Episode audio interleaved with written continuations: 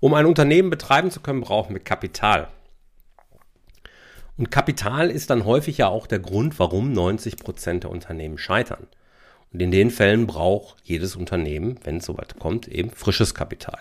Ja, dann geht man zu einer Bank, dann sucht man sich einen Investor, fragt vielleicht auch bei Freunden und Familie rum, alles richtig. Aber nicht nur im Krisenfall brauchst du Kapital, sondern gerade in Zeiten wie diesen, wo viele Unternehmen sich dann doch vom Markt verabschieden, vielleicht auch sagen, nö, das tue ich mir einfach nicht mehr an, darauf habe ich keine Lust mehr. Ich habe privat meine Schäflein im Trocknen, ich möchte mein Unternehmen jetzt abgeben, ich habe keinen Bock mehr auf diesen ganzen Druck, der ja auch in einer solchen Krisensituation äh, nun mal vorherrscht. Und das ist völlig okay. Und in dieser Zeit gibt es Chancen für gesunde Unternehmen. In dieser Zeit gibt es Möglichkeiten, neue Mitarbeiter zu akquirieren, äh, Geschäftsteile zu übernehmen oder ganze Unternehmen zu kaufen. Und auch in dieser Zeit brauchst du frisches Kapital. Und was du nun tun kannst, um dir frisches Kapital eben zu besorgen, welche Aspekte dort eine Rolle spielen, warum du da ganz dringend Betroffene zu Beteiligten machen musst und wie das geht. Darum geht es in diesem zweiten Teil des Gesprächs zwischen Felix Tönnissen und mir, wo wir unsere gesamte Erfahrung, die wir aus unterschiedlichen Perspektiven gesammelt haben, mal in einen Topf werfen und in einem hörenswerten Interview, wie ich finde, eben zusammengefasst sahen. Ich wünsche dir viel Spaß mit Felix Tönnissen und Jörg Groß Teil 2. Herzlich willkommen zu Rosartig, der Unternehmer-Podcast von deinem Personal CFO. Mein Name ist Jörg Groß und hier bekommst du Tipps und Inspirationen direkt aus der Praxis, die du umsetzen kannst, um dein Unternehmen auch finanziell auf stabile Beine zu stellen. Lass dich anstecken und gehöre zu der Gruppe erfolgreicher Unternehmer, die ihren Weg gefunden haben, wie sie die Zahlen mit ihrem Bauchgefühl kombinieren können. Danke, dass du dabei bist. Lass uns direkt loslegen. Wie sagt man so schön? Money makes the world go round. Als Unternehmer, man braucht immer einen kreativen Anfang.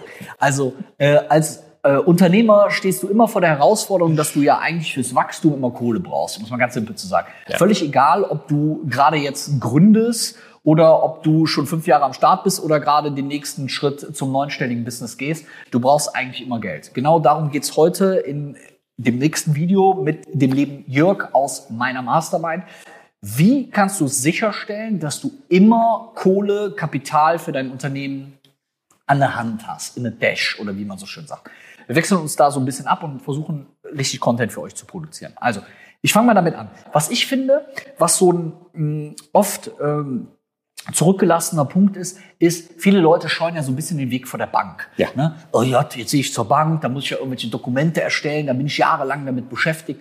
Obwohl es über Banken, Landesbanken als auch Staatsbanken, wie zum Beispiel die KfW oder bei uns in Nordrhein-Westfalen die NRW-Bank, diverse zinsgünstige Kredite, Darlehen etc. gibt mit sehr guten Tilgungslösungen, teilweise besser als die, die du bei der Hausbank kriegst, scheuen viele den Weg weil sie eben sagen, ich habe keinen Bock, eine Kalkulation zu erstellen. Das betrifft aber nicht nur die Gründung, sondern auch, wenn du Investitionskredite planst. Also du bist jetzt seit drei Jahren am Start und sagst, jetzt habe ich Bock, nochmal richtig einen draufzuhauen. Auch dann gibt es da spezielle Sachen.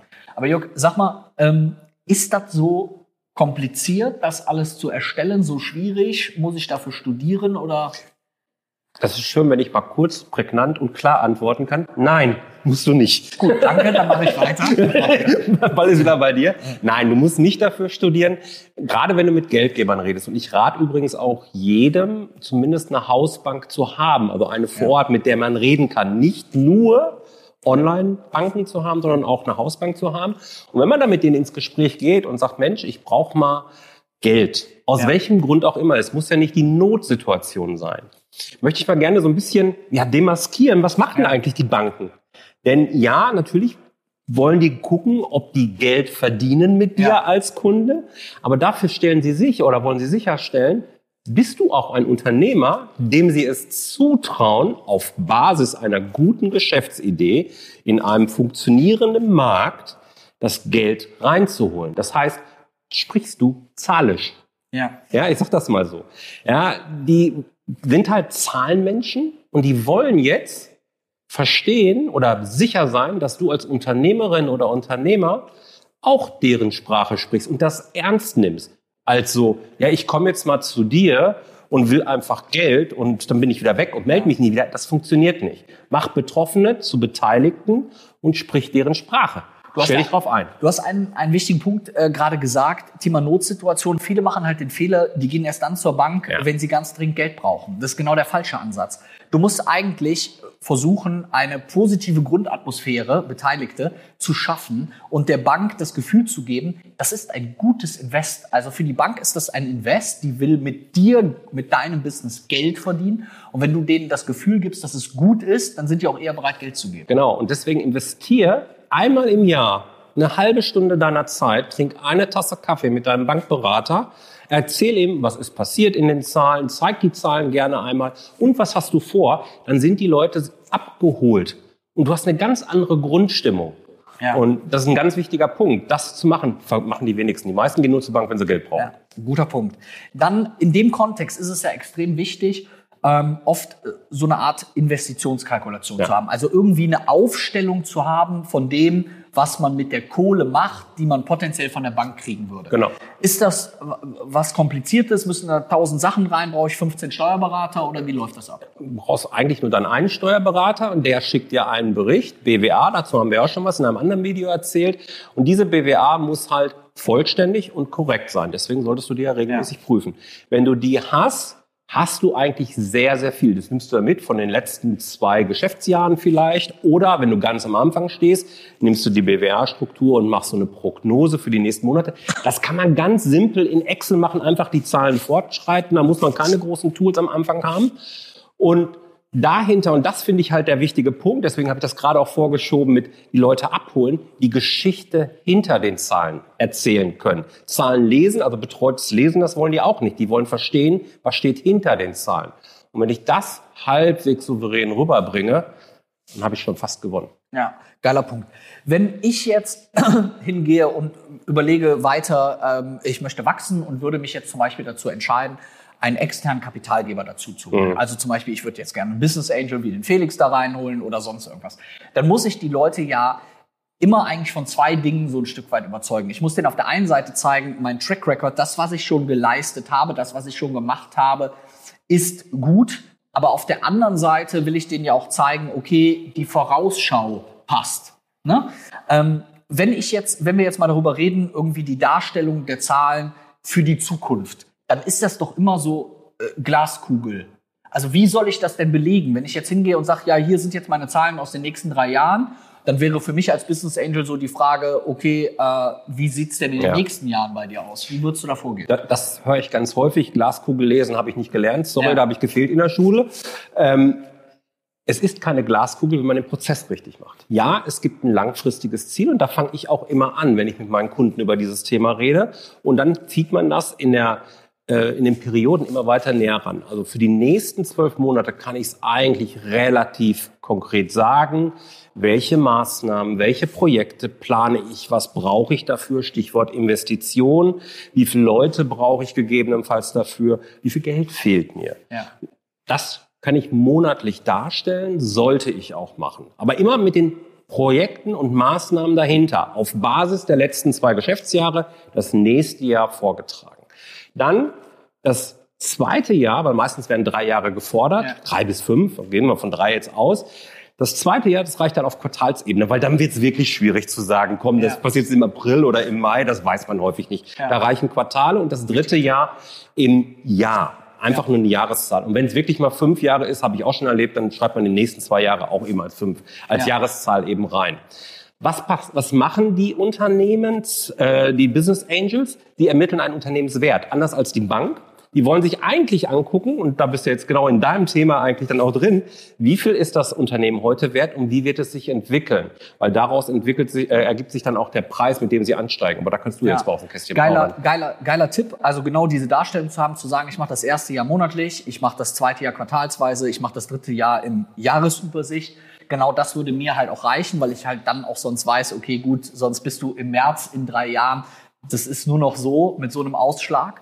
Ähm, genau das ist eben der Punkt. Also, wenn du externe Kapitalgeber dazu holen möchtest, dann ist es für die externen Kapitalgeber wichtig, dass das, was das Unternehmen jetzt wert ist, eben eine Entwicklung macht auf einen zukünftigen Wert, damit eben das Investment auch lohnend ist. Und dafür ist es halt wichtig, so eine möglichst belegbare Entwicklung darzustellen und zu sagen, ja, wir haben in den letzten zwei Jahren das und das gemacht und es wird sich absehbar so und so entwickeln und das ist halt extrem wichtig. Was ich immer noch, vielleicht so als Bonusergänzung, ja. was ich meinen Kunden immer gerne mitgebe, bei jedem Jahresplan übrigens, noch ein extra Blatt zu machen. Das sind die Maßnahmen, habe ich gerade schon erzählt. Das Guter sind Tipp. die Annahmen, die ja. ich treffe. Ja, wir leben jetzt in einer Zeit, die gesamtwirtschaftlich gesehen relativ komplex ist. Ja. Viele verschiedene Krisenherde aktuell, da kann es gesamtwirtschaftlich auf einmal kommen, da kannst du gar nichts machen mit deinem Business. Ja. Wir haben aber Annahmen. Inflationsrate, es gibt keinen Krieg in Deutschland, was weiß ich was, ja. keine Ahnung, es gibt überhaupt Rohmaterial. Und welche Risiken? Ja. Wenn ich die drei Sachen einfach auf einem einfachen Wordblatt runtergeschrieben habe, in den drei Gruppen, und dann vielleicht so als Seitennotiz mit, auf ein, mit in das Gespräch mit dem Investor gehe, habe ich schon viel gewonnen. Und im Übrigen möchte ich auch noch sagen, wenn ich sage, die Geschichte hinter den Zahlen, auch da reichen zwei DIN A4 Seiten oder ein paar PowerPoint-Folien. Das muss jetzt kein kompletter Businessplan über 50 Seiten sein, um Gottes Willen. Und es zeugt halt auch von Einsatz. Ne? Es ja. zeugt davon Einsatz. Also für dich ganz wichtiger Punkt. Also ich fasse nochmal zwei, drei Sachen zusammen. Bitte beschäftige dich mit Kapitalbeschaffung nicht erst dann, wenn du in eine Notsituation gerätst. Überlege langfristig, wann sind Zeitpunkte, an denen du potenziell investieren willst und überlege dann vorausschauend, wann also ein Gespräch mit einem Banker Sinn macht. Pflege die Beziehung zu deinem Banker. Sorg dafür, dass du von deinem Steuerberater die richtigen Zahlen kriegst, damit du eben Forecasts, Vorplanungen etc. Ähm, machen kannst. Und ich glaube, dann hat man schon eine ganz gute Übersicht. Ja, ne? Content pur. Sehr schön. Also, wenn ihr euch mehr mit Jörg auseinandersetzen wollt, werft einen Blick auf jörg-roos.de oder com. Ähm, da findet ihr eine ganze Menge mehr zu dem Jörg bei uns aus der Mastermind.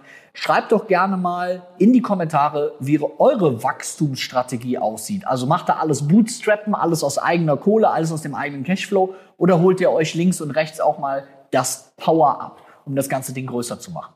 Danke, dass du da warst. Hat wieder Spaß gemacht. Danke dir. So, das war also Teil 2 des Gesprächs zwischen Felix Tönnissen und mir. Ich finde, da war viel dabei und es ist ein Aspekt, für alle diejenigen, die mich jetzt schon länger kennen, die wissen das, wie wichtig es mir ist. Aber ich möchte es hier eben auch nochmal, obwohl es schon mehrere Podcast-Folgen zum Thema Finanzplan gibt, ich möchte es hier nochmal betonen. Ein Finanzplan ist keine Spielerei. Ein Finanzplan ist nichts, was du für irgendjemand anderes machst, sei es ein Banker, sei es ein Steuerberater, sei es irgendein Investor.